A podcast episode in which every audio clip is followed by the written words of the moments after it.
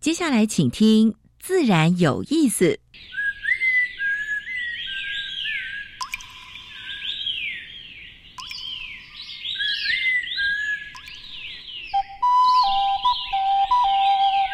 大自然是最能启发人心、最迷人的教室。透过鸟语、虫鸣，顺着山峰、水流，教给我们自然万物的盎然趣味与生命智慧。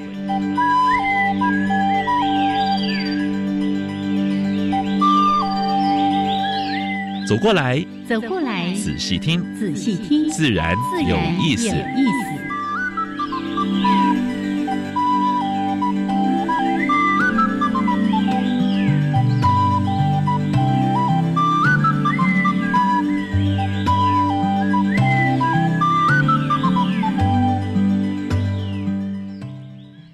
亲爱的听众朋友们，大家好，欢迎收听教育电台，自然有意思。我是平视，我是燕子，好的，燕老师。对，好了好了，高照高照。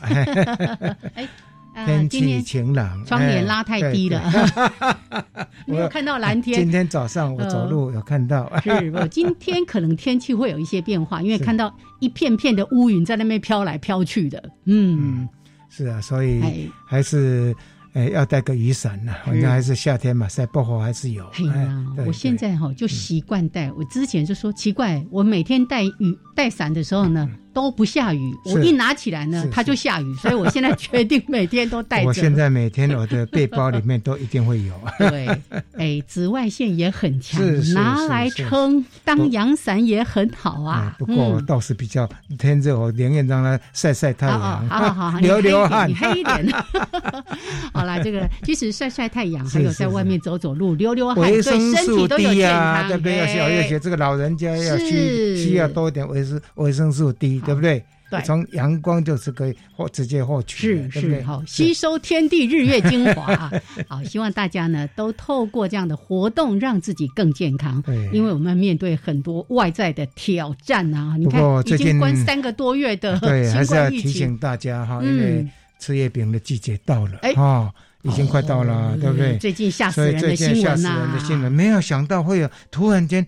会有这么多的越南月饼，还有一些猪肉进来，是各式各样的，而且呢，一一发现就是哇，上百件以上。我看到最让我诧异的是说，连鸡肉丝里面都验出非洲猪瘟的病毒，然后发现里面有掺杂的猪肉。对对对，所以一定里面有猪肉成分。而且如果这一波没有好好去做好防治工作的话，或者是阻绝工作的话，呢台湾的。猪肉产业、猪产业一定会非常非常凄惨。对，我记得应该是在去年吧，我们在谈那个要拔针有没有？之前那是口蹄疫，哇，我们终于二十年才成功了。口蹄疫就让我们损失多少亿啊？嗯，不知道二十几个亿还是多少？是那个还有那那个产业整个都。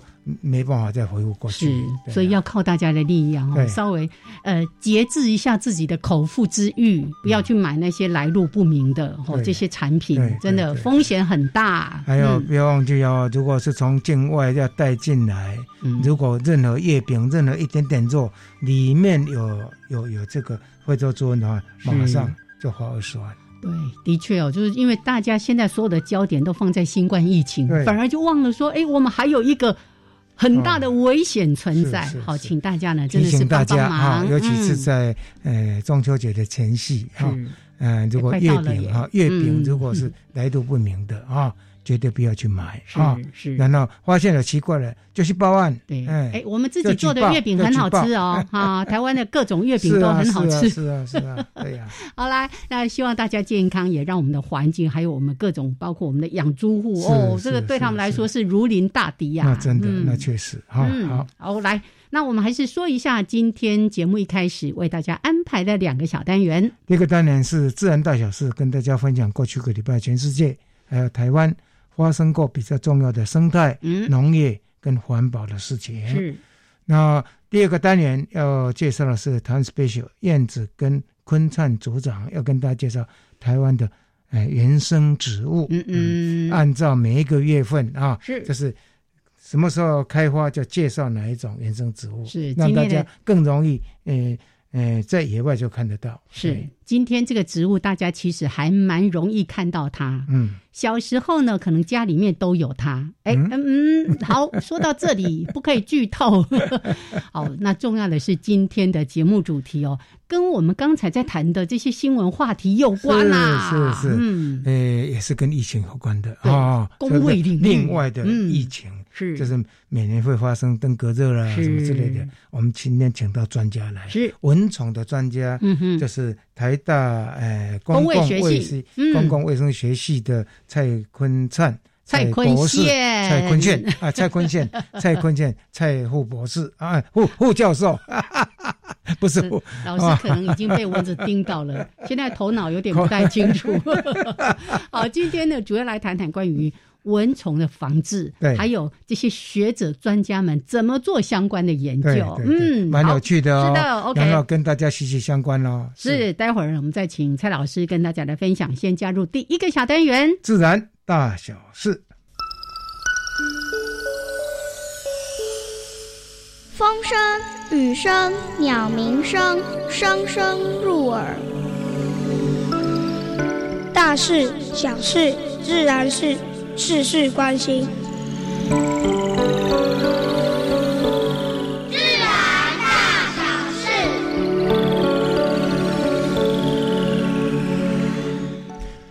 先跟大家分享的是非洲猪瘟哈，非洲猪瘟的话呢，现在呢已经那个那个病毒已经进到台湾了哈，所以呃，蛮多地方都查获这些肉品哈。而且呢，农委会现在发现说，呃，可能会影响到养猪户，所以厨余的部分禁止，是九月一号开始，九月份，嗯，整个月份都是禁止使用厨余啊。然后，如果厨余的话呢，可能要运送运送到那个焚化炉啊。所以这个部分也要提醒大家啊。那最近有一个来乱的哈，他的名字也有一个乱字哈。叫做粉黛乱子草啊，然后在哪里呢？在集集种植一大片，然后呢，那个农农户的话呢，就是按照每一个人头收收费一百块还是多少钱这样子，进来观赏哈，对，很观赏，因为它是粉红色的，整片是很漂亮，看起来是金碎掉了。但是呢，这个问题就是说它是很强势的外来种，它如果种子一开花散播出去的话，全台湾恐怕。到处都是啊，等于入侵型的一种外来种啊。这个杂草，杂草要要把没办法加拍板，你知道吗？一旦它落落地生根的时候，所以呢，农委会出了三道公文，一直要求。要求那个南投县长一定要去执行，嗯嗯啊，要在七月三十号、三十一号今天要把它全部执行完，清除掉吗？清除掉，要这个清除。真的，它已经被列入叫高入侵风险的一个外来种了。是是。好，猪肉树蛙，我想在我们节目中已经谈过了哈。嗯嗯哎，在嘉义猪，在嘉义发现的哈。是。然后目前中正大学，他们学校的后山，哎，有湿地。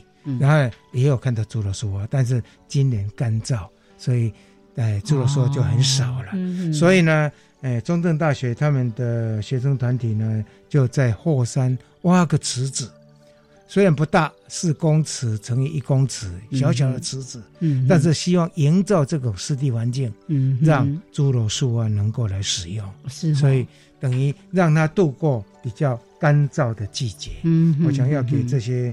老师跟同学要拍拍手，对，因为他本身在校园后面就有一片废竹林，对，所以如果可以营造比较潮湿的环境，的确有利于侏罗树蛙的繁殖，对，它会它会持续回来。的啊。好，那上次我们报道过那个三立集团的，本来说要引进长颈鹿、白犀牛之类的，什么什么世界那个是，然后经过大家的呼吁，还有 NGO 团体的呼吁之后呢？终于从善如流，嗯，哦，我想不进了，哎，不进了啊！我想这是很好的现象。哎，其实它可以，如果是要做做展示什么之类的，台湾有蛮多原生的动物啊，对不对？也蛮有教育意义的。是，要怎么保护啊？甚至他们可以深入到栖地里面去做保护工作啊！所以，哎，这个部分的话，也大家报告啊。还有碳税。碳税如果说我们不好好的去做规划的话呢，到二零二六年，哦，光是欧盟或者其他国家会跟他们抽那个碳税，那抽相当多了三百六十亿的碳税，碳税哦，是。那个关税，但这是碳的关税，所以呢，嗯。NGO 他们已经估算出来了哈，大概就是每一吨的话呢，就是诶三百块起跳，嗯，先收，嗯，然后跟那些排碳的大户，嗯，来逐年来收。我想这样的话，表示我们建立一个制度，每一个排碳大户他自己也会也会紧张，会去改善他的设备，没错没错。所以这个部分的话呢，诶诶，给 NGO 拍拍手哈。玉山还有阿里山那次大火，燕子我们在节目中提过好几次了啊。现在，呃，终于被提起公诉了哈。这个公诉罪还蛮重的呀，七年，七最高是七年，最终七年啊。然后呢，最高的罚款是两亿两千多万哦，天文数字啊！真的，这五个人要起诉。起诉之外的话呢，玉山国家公园也把这五个人列为不受不受欢迎的黑名单，起码是要关一年啊，就是说起码就是禁禁止他们一年进到玉山这个这个这个辖区里面来啊。好，我们上礼拜有报道过，有一个很特殊的学校，台北市要成立，叫做什么学校？嗯，啊，哪一个？得得得常奖的真古德学校，哎呀，真古德实验学校，真的好消息。但是花莲的话呢，已经有第四间的原住民小学啊，这吉拉米在阿美族的实验小学啊，那这是等于原住民特色的，我们要给他们拍拍手啊。好，六度的餐具，呃，六色增加十五 percent，我想这可以理解的啊，因为疫情的话呢。然后大家要叫很多 Uber Eat 之类的外送啊，所以这个部分的话呢，呃，NGO 在呼吁哈，尽量用什么呢？没有接触性的购物的模式了啊。然后这个部分的话呢，希望疫情为解封之后呢，也能够缓下来。对，跟老师报告，这三个多月来，我一次都没有叫外 外送哦，一次都没有。我要自我检讨一下，因为我儿子这样这样的好多次了。啊，这个其实是方便，但是真的在那个运送的过程哦，那种包装啊什么的，实在垃圾量增加太多了。好，大家来想一想，怎么样可以节省一点这样的制造垃圾的机会？OK，好，这是今天的自然大小事。好，那等一下呢，台湾 special 就交给燕子喽。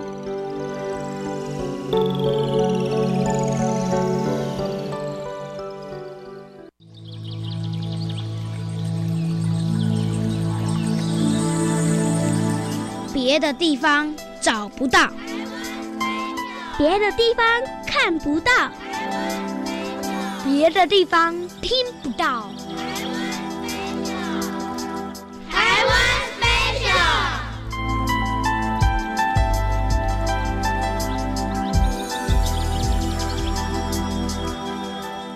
好，欢迎朋友们加入台湾 Special 这个单元，我是燕子，来跟我们分享台湾原生植物这个系列的是溪流环境绿化基金会技术组的组长陈坤灿组长。Hello，坤灿好，燕子好，各位听众朋友大家好。是每一次我都在猜，也在期待这一集要讲什么。哇，我刚刚先偷问了一下乌心石，那我就跟坤灿说，嗯，现在不是开花季节啊，前阵子开过了。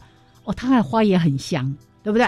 看运气啊！啊，看运气 啊！当它通常是一个很高大的树啊，嗯，所以如果说是比较还在幼龄阶段，比较矮一点，被当做行道树、社区公园树种，你才有机会闻到啊！哪里那个经过的时候，它的花香一阵阵随风飘来呀？那可能是刚好遇到这个 优良个体。嗯，呃，我跟大家说。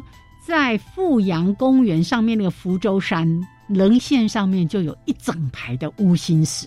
好，大家有空可以去看一看。好，来我们交给坤灿。其实蛮多地方有种哈，因为这个毕竟是一个蛮优良的树种，所以像大安公园啦、象山公园啦，都有种哈。当然，普遍种就种乌心石，还有蓝雨乌心石。嗯啊，差别就是蓝雨乌心石的叶子大一点，嗯，好宽一点哈。那两个其实花都还蛮香的哈。叫迷你版的玉兰花，嗯嗯嗯嗯，哦，它们是近缘属的东西哈，近缘属的植物。那大家听到欧心鸠哦，乌心石，我记得以前小时候都有那种。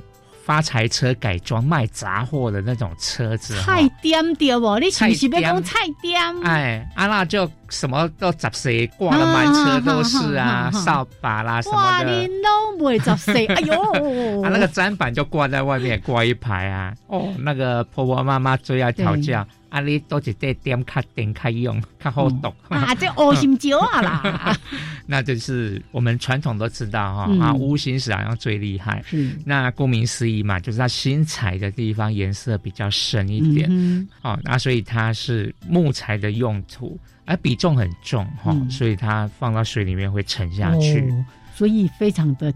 坚实，对的，密实，对对？对对对，所以才经得起以前拿咚咚咚咚咚咚咚咚刀剁剁鸡呀骨头哈才有办法。可是现在都买不到乌心石的砧板了。哦，现在当然要找到那么大直径的木材可能比较少一点。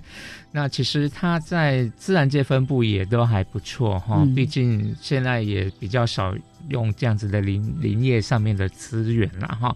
反而是做绿美化的状况比较多哦，因为它一个没有什么病虫害的这些比较大的问题哈，那开花又香，嗯，那现在为什么介绍它？因为现在是结果期，哎，结果期 看果子，其实，呃，玉兰花、金玉兰、洋玉兰，或是到乌心石这一类植物哈，果都很有趣哈，因为它们是多心皮植物，嗯哼。就是聚合果的样子，所以乌心石也一样，就是一串，那外七扭八，不太整齐。然后熟了之后，那个果打开就露出里面，哎，有点像珊瑚的颜色。珊瑚对，有点橘橘橘，又带点粉啊，粉粉嫩嫩的这个红橘色啊。就打开，打开，当然鸟又来吃了。像我家，我们外面一条马路很妙的行道树就是乌心石，不过它是种蓝雨乌心石啦。是是，结果附近包括我家，小鸟帮我们种了好多乌心石，啊，不请自来。麻烦以后有多余的这些种苗，请分送给我们的朋友们。对，然后它的叶子是我记得好像是清代凤蝶还是青斑凤蝶，反正也是一种。凤蝶的十二十场，对，是是，对，所以你看，而且这个树啊，也是树冠就天生还蛮漂亮的，啊，我，就圆圆的。如果说你有个地方让它种，其实不太需要修剪，是，它就有个天然的树形。像我们大安公园那棵就是一个圆形的树形，嗯，好，所以它是树形优美，然后材质坚硬，不太需要去修整，然后又开花香，好，结果喂鸟。啊，嫩叶未虫，充满了各种价值的东西，而且又是一个乡土植物。所以，当我们在认识乌心石的时候，第一个会被提出来就是啊，一景的点的是这啦，哈，乌心酒啊。但现在，呃，一方面我们当然也不太去砍伐这些原生植物的这个林木啊，你可能都买到什么国外什么各种榉木啊什么的啊。对对。但是呢，在大自然界当中，它提供了很多我们一直在强调的生态的服务。那对人类来说，欣赏它的姿态。然后嗅闻它那个花香，看它可爱种子的多变化啊，那不规则的形状啊，都是一种很大的乐趣。好，乌心石，谢谢我们的坤灿，好，谢谢，拜拜。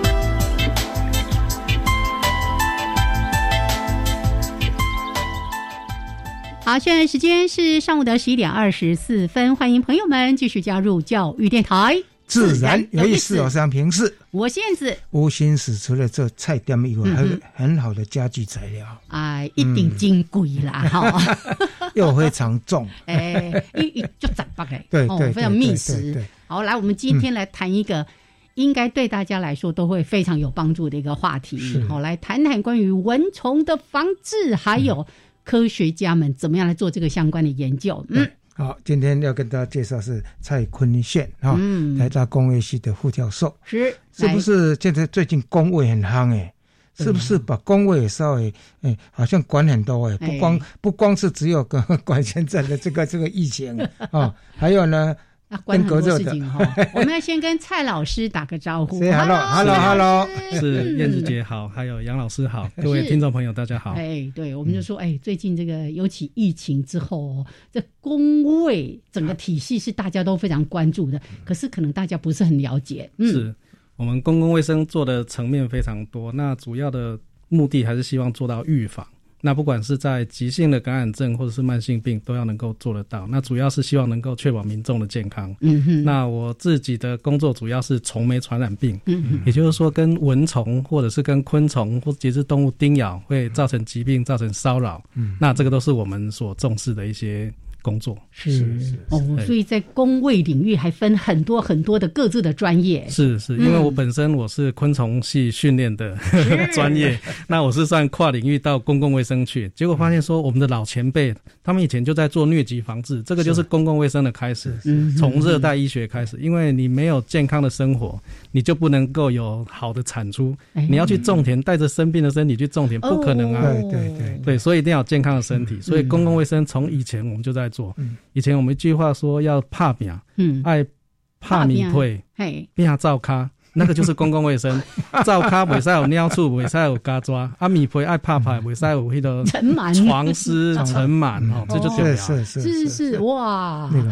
哎，所以包山包海，这个这个戏，我想今今年的那联考分数应该会蛮高的。嗯，大家志愿填好了吗？可以好好考虑一下。就像刚刚说，开学的是对全民健康的一个非常守护的一个领域哈。好，我刚刚还特别关心说，哎，老师你会不会最近因为疫情而特别忙碌？嗯，老师说反而没有。哎，可是这个其实也是一个危机哦，因为对台湾来说，蚊虫所带来的呃。这种传染性疾病，而且在夏天，你看蚊虫是最多的时候，对，跑率时间是蛮高的嘛，对不对？对对对，我们常说这个百工百业都要同步进行。那疫情的情况下，我们都重视这个新冠的疫情，那有一些传染病的防治，我们不可以放弃。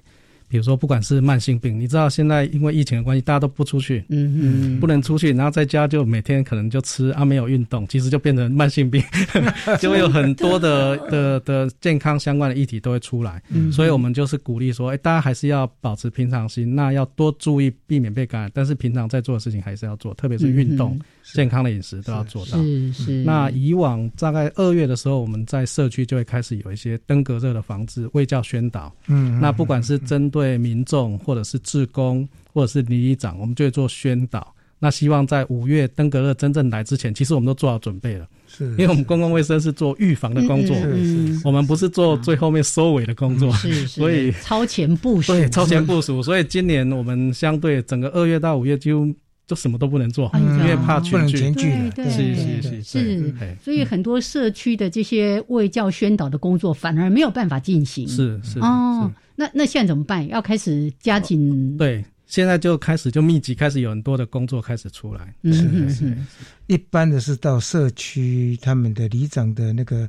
那个活动中心嘛，去做演讲，对，然后呢，再到带带那个志工到社区里面看水沟，对，就看他们的看一些一些那个栖息地，对对对，蚊虫的栖息地，对，因为登革热防疫其实就是说是一个很务实的工作，只有在室内上课没有效，没有用，没有用，一定要到现场去看，是，所以我们都跟那个办活动说，我们是不是课室内课不要太多？一点，多一点，我们带民众出去看，让他认识他的环境，哦，认识他的环境，他才能够动。手去改变环境，哎，细给去顺顺那个，因为图片是平面的，你要立体的空间，让他真正知道说什么样的情况容易得到，哦，就是有一些滋生滋生源。是，因为我在看这相关资料的时候，都一再一再看到一个重要的概念，就是清除滋生源，对，才是最根本的。是没错，蚊虫的栖息地了。对对对对，像在大安过去就是扫落叶嘛，哈，然后就是。也是清楚救生员是好，有很多事情，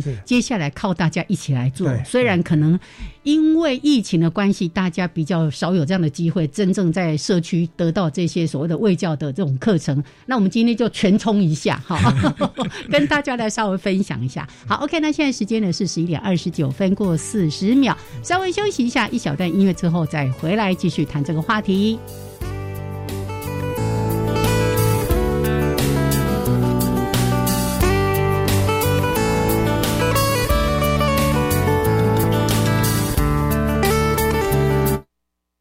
大家好，我是请听海洋节目主持人曼平。台湾曾经在近代海洋史写下璀璨的一页。过去受到政治的影响，拉远了我们与海洋的距离。现在该是我们重新找回海洋价值的时候了。每个月第二周、第四周、第五周周四上午十一点零五分到十二点，请听海洋节目将带领您重新亲近海洋，让我们活出海岛子民真正的样貌。请听海洋节目，我们空中见。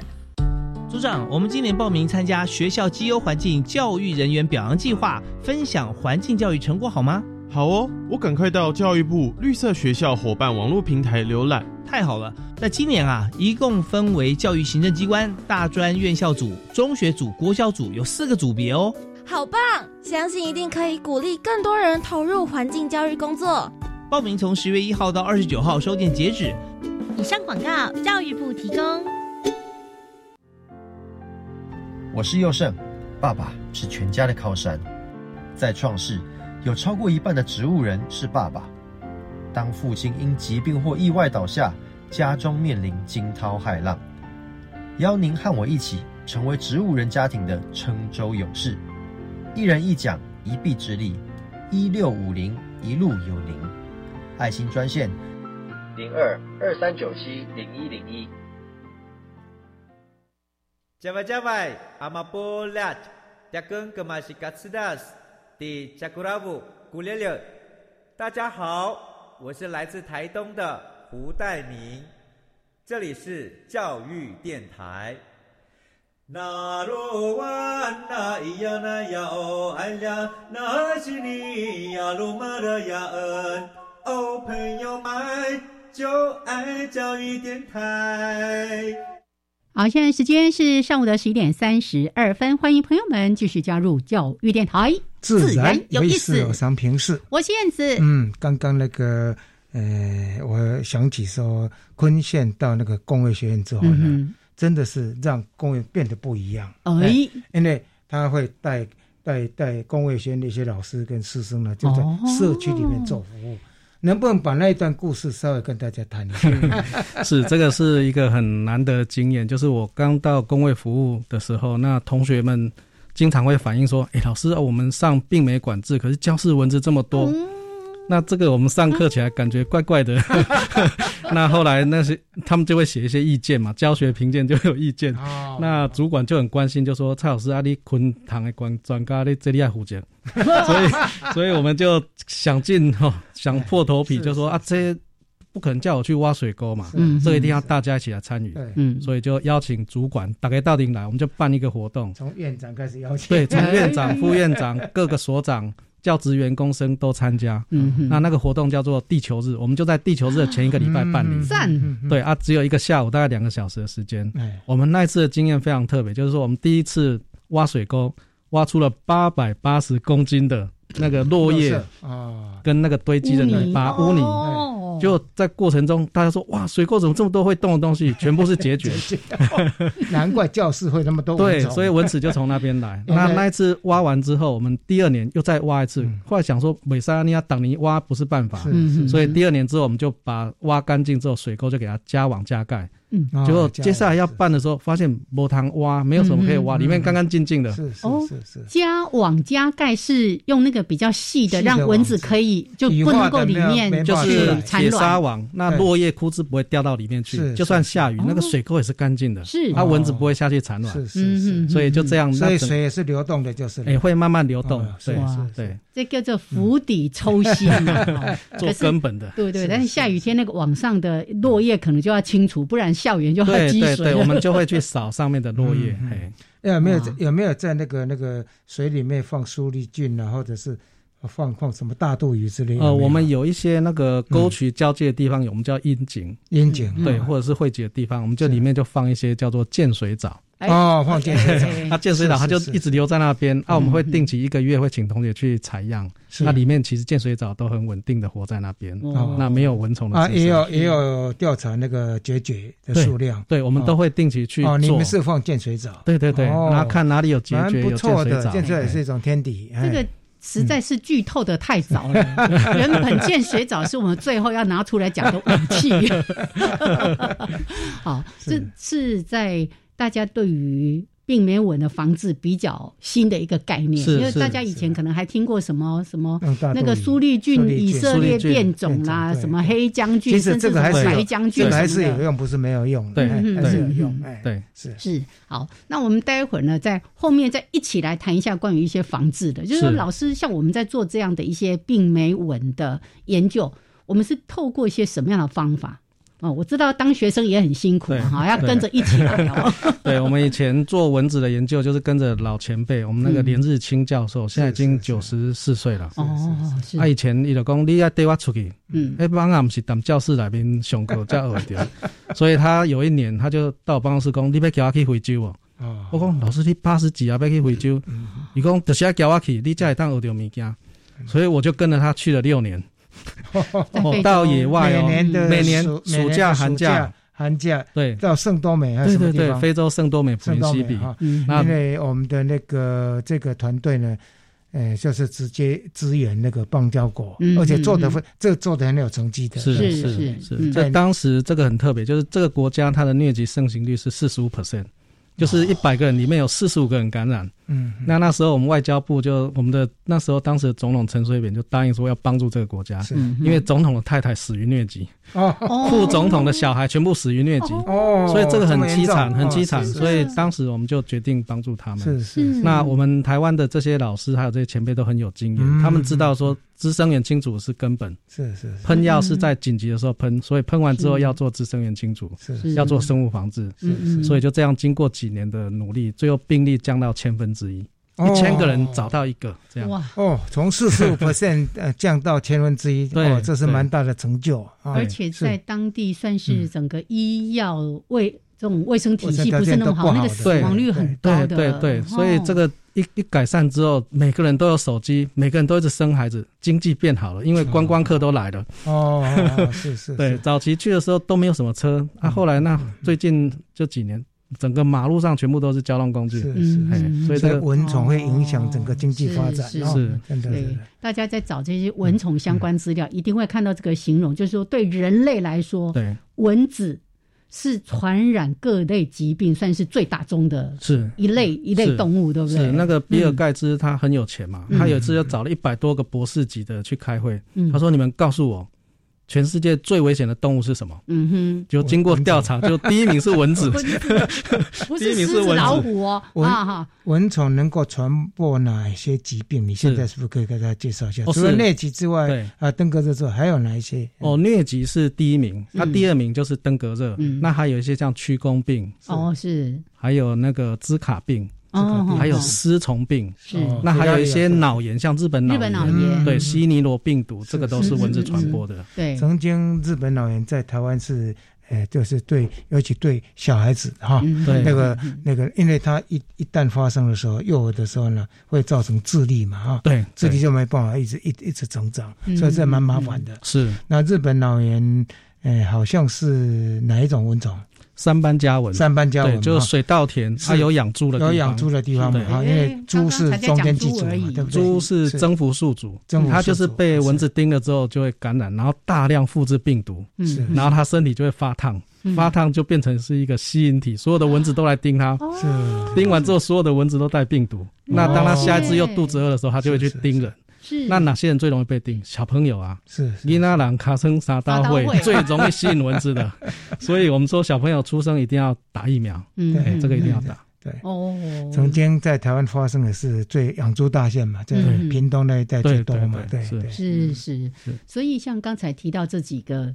在台湾还比较会发生，就是登革热，对，还有日本脑炎，好像偶尔会有一些偶发的病例。对，像上个月光高雄就有两三个病例，对，就进入那个流行的阶段。是是是，哦，所以呢，刚刚说了，其实本来二月份开始就会开始做这些相关的这种卫教宣导。那今年因为疫情，是，但大家不要轻忽了。嗯，虽然有新冠疫情在。登革热还是会来，危机危机还在，对对对，所以你们最近是不是也开始在准备要到社区里面去？对，去去做做做宣导。对，因为我们一直说登革热台湾没有本土化，也就是说，你看像现在新冠疫情，我们交通受到一些限制，飞机不进来，那病人要进来几率就低，所以没有登革热。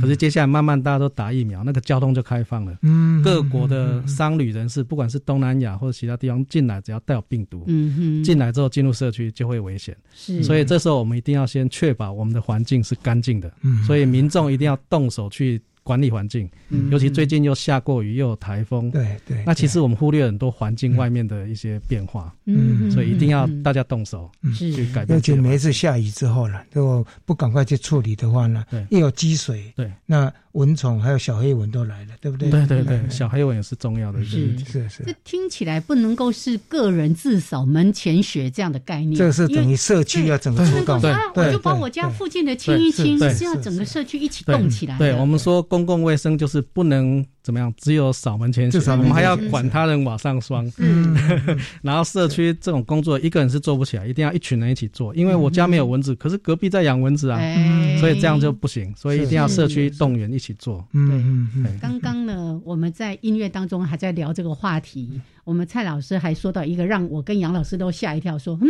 在公卫领域，律师也很重要。是，问题一下，哎，对对对对，对，因为因为，对这个其实大家有一点这样的概念，也可以避免纷争。对，是因为我们在做传染病防治，是进入那个民众的生活的环境。嗯，那以前那个我们的政府有分室内跟户外，环保署管户外，是。卫生福利部和卫生当然就管室内。管室内。那有时候你到人家家的范围里面的时候，你要动人家的东西，主人要在，哎，里长要在，然后甚至那个警察都要在，不然的话，万一发生什么问题，人家要告你，说你侵入我的生活的环境，你动用我的东西，还拿走我的财产，那就会被人家反被人家告。哦，对，所以在做这个，如果说万一地主不在，或者是那个那个那个网络的主人不在的时候，你们通常怎么处理？所以它就变成一个。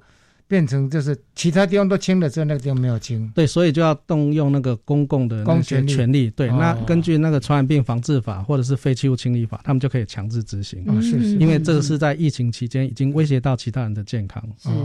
因为我们刚刚还在开玩笑说，你如果随便去清他的水盆啊，什么废轮胎啦什么，他说：“哎，我都把我的家当藏在那里呢，现在通通不见了。”对对，曾曾经有一个案例是那个那个。阿妈把那个她的一些珍贵的金饰藏在电锅底下，就是她锁在那个电锅底，哇，电锅是不能用的，然后他就放在家里面。那有一天因为疫情，隔壁有疫情，所以就开始发现说他们家周围有堆了很多东西要帮他们清。嗯哼，阿媳妇就想说啊，这东不好，这请出来蛋蛋呢。哦，就回来之后，哇，阿妈。有没有昏倒？我传家宝龙底下面，哦，在在旧电锅坏掉的电锅底下，对对对，你丢走了。汤欧北厂哈，常常看到那种电视连续剧的影片里面，就是很多人会把家里的钥匙就放在什么门前的盆栽底下，对对对对，好，这个。都不是好 好习惯就对了，嗯，好，所以刚才提到说，哎，要到社区里面去做这些相关的卫教宣导，然后也提到说，带着学生，因为当你自己是学生的时候，做这些相关研究是都要到户外去的，所以你会带着学生去寻哪一些地方，也让大家知道说，哎，我要去寻，我应该要去看哪一些重点。是。我们带学生还有带李明去寻滋生源，其实重要就是要知道蚊子的特色。嗯哼，会传播登革热的蚊子，它喜欢在什么样的环境？比如说以我们北部来讲，白线斑蚊是主要的。嗯，那白线斑蚊就是喜欢在有绿色植物，然后有盆栽、有积水的干净的容器里面。一定要干净，就干净的哦，不是脏的水哦。因为这个白线斑蚊它是非常的爱干净的，只有雨水跟我们浇花的这种自来水它才喜欢。是，所以你就要找干净的水。那过去就是用热带加蚊呢？热带加文刚好反过来，它要有机质比较高的，所以要有腐烂的树叶，或者是发臭的那种比较脏的水。哦，像刚刚说水沟的那些污泥啊、落叶什么的，是没错，对对，所以都不一样的哈。一般内文好像也是比较要喜欢比较干净的，是对。疟台湾的传播疟疾的疟蚊叫矮小疟蚊，它喜欢干净的水，是。特别是那个干净的缓流。哦，慢慢流动啊，干净的水它就会漂在水面上。是，所以后来有人就说，哎，台湾的疟疾为什么会不见？因为工业发展，河流都被污染。啊，这听起来还蛮难过的。哦，所以听起来。因为好像这些年也都没有听到过说，哎，台湾有这个疟疾本土的这种病例嘛？很少了，很少。我我们台湾是第一个接受那个 WHO 给的一张清除证书。对对对。其实奋斗蛮久的了，对。那连志清教授的话，大概就是针对台湾的这个内情，他的他本身的那个一一辈子的那工作，大概都是都是对对，都是做做做这一块。OK，好，那我们待会儿再回来继续来聊。现在时间是十一点四十五分，稍微的休息一下，一小段音乐之后呢，我们继续请台大工卫系的蔡坤宪老师跟大家来谈谈关于病媒蚊防治的一些相关的事情。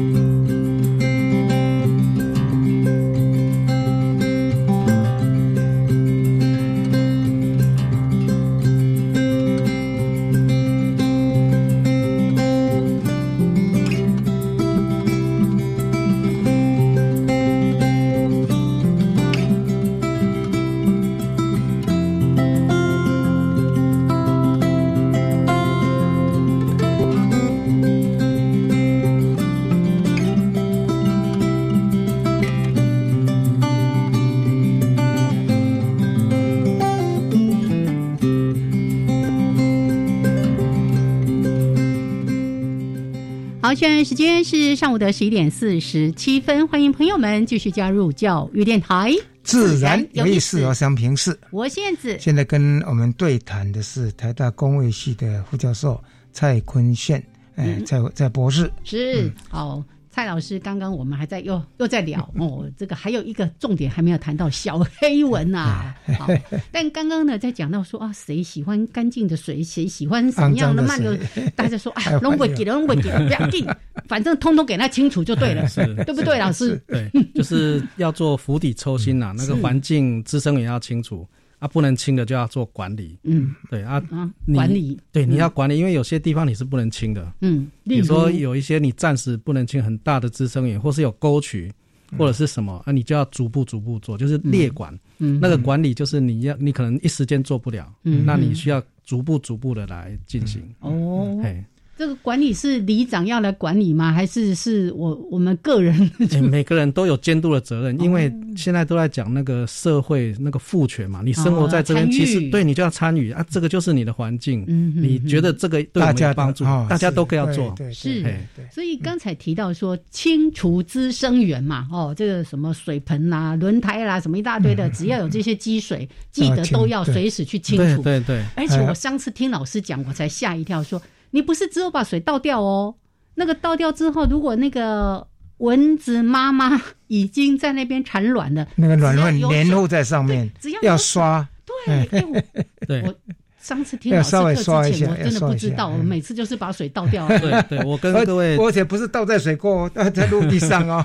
对对，要带倒在太阳晒大 或是土壤比较多的地方。是是是。我跟大家报告一个经验，就是说以前我们曾经做一件事情，我们在那个林地里面，我们发现二楼大家都在种花。嗯。啊，那个种花因为怕水会流下来，所以会放底盆。是，所以我们就跟同学说，哎，我们去买一百个新的底盆，哎，然后请那个里长、林长帮忙，我们跟他交换。我跟你玩呢，玩玩菇威，啊，那个菇威拿回实验室之后，每个我们都给他泡水，结果一百个里面发现有六十四个都可以孵出结局。哦，所以你的杂工帮啊帮啊的是咱家的企业啊。对对对，他这个做的时候一定要寻到清刷，那个刷就是要把蛋刷掉。嗯，因为斑纹这种东西很特别，它生的蛋会粘在容器的边边，是是，然后可以保留活性，可以活六个月。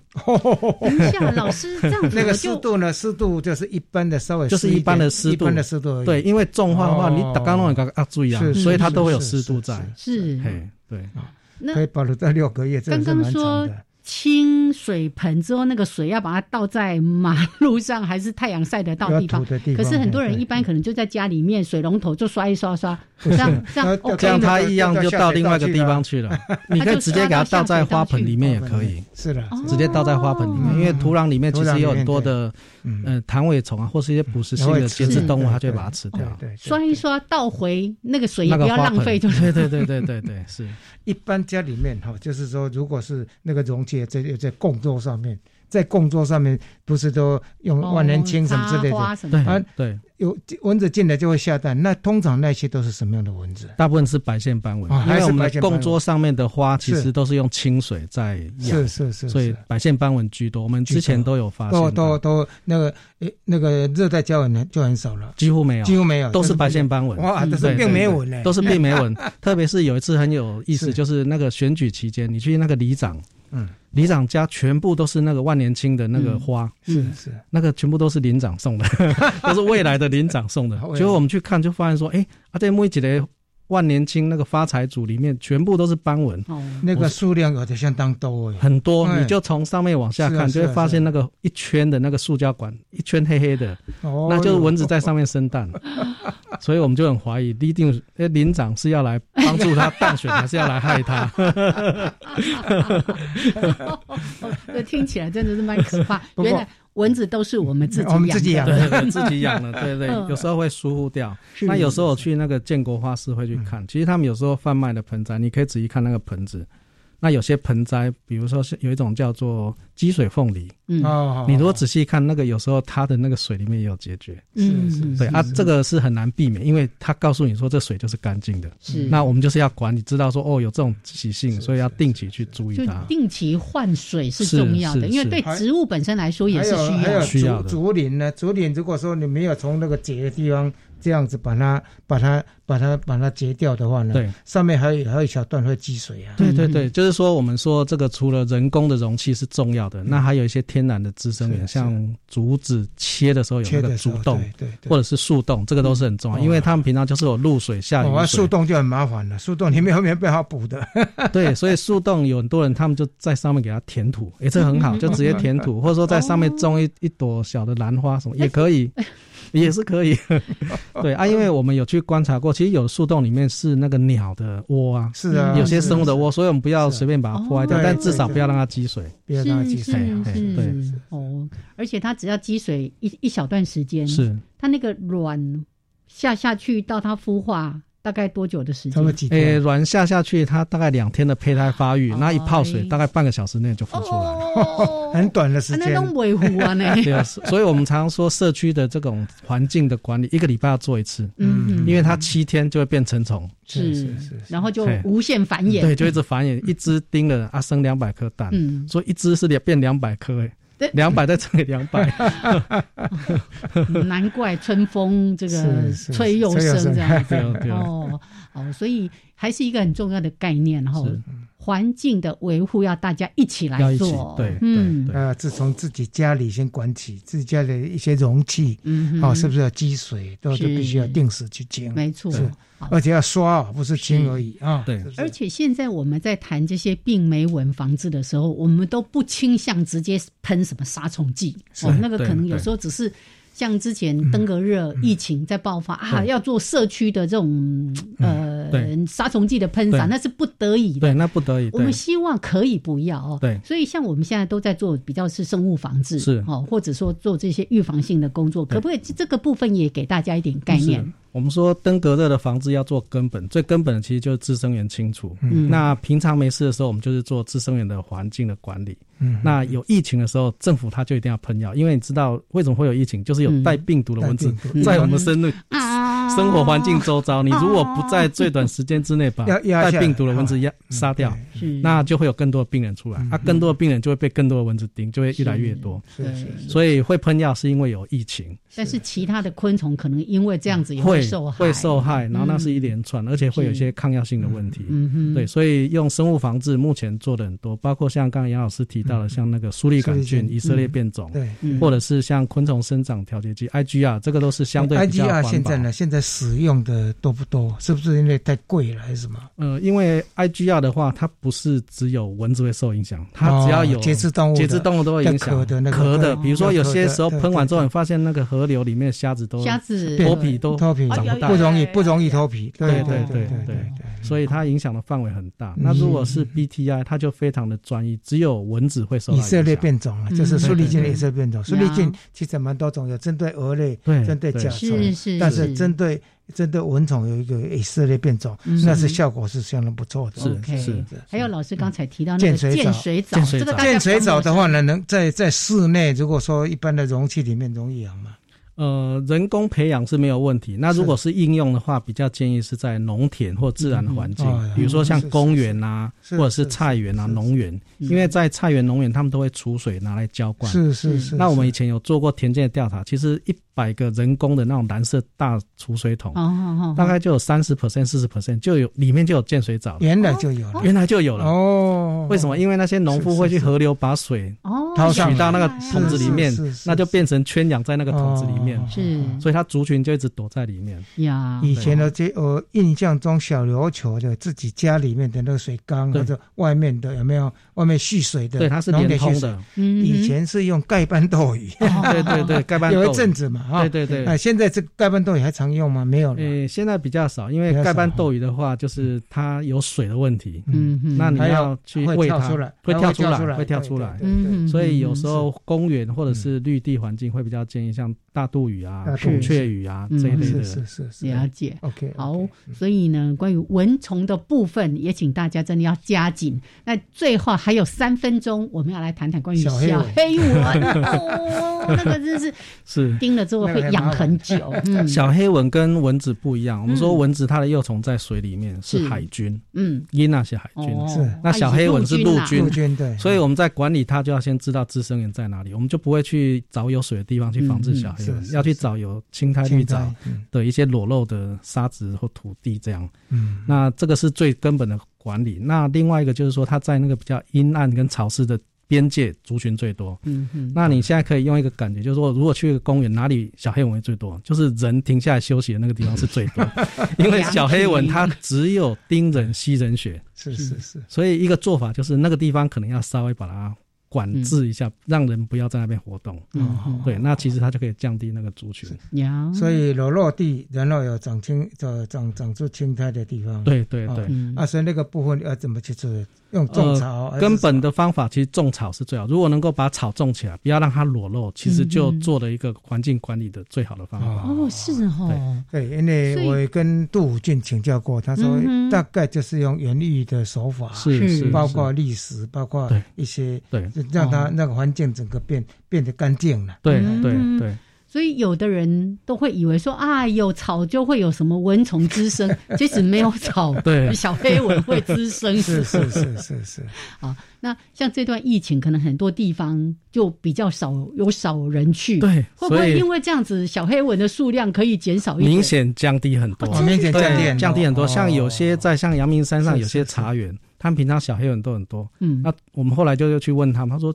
因为都没有人，啊，没人去骑，都没人来骑啊，这族群都降低很多，所以这是意外中的 side effect，就是另外一项优点。是，所以小黑蚊只吸人血，只吸人血，好奇怪哈。对，那为什么不去吸别的动物的血呢？好，所以我们每一个人外出的时候，尽量做好防护，减少被叮咬。是，哎，这个是对我们在防治小黑蚊可以做的一个很很重要的贡献。重要，对，对。所以防蚊液呢有效吗？防蚊液有效，防蚊液不只是对蚊子，对小黑蚊都有效。那你一定要记得选用含有一些，比如说像敌避成分、避卡瑞丁、阿雅三五三五，或者是一些精油成分，这个都很好。嗯，对。所以从个人的防护，再到公共区的这一种、这一种大家一起来做的啊，是扑灭滋生源啊。好，那我们今天非常的感谢国立台湾大学工卫学院的蔡坤宪副教授。我们后续有机会，对，再来谈谈 相关的一些话题。好，那今天谢谢蔡老师，谢谢谢谢谢谢，下礼拜见喽。嗯，OK，拜拜，拜拜拜拜。不要忘了赶快去看看你家里的这些积水容器，拜拜。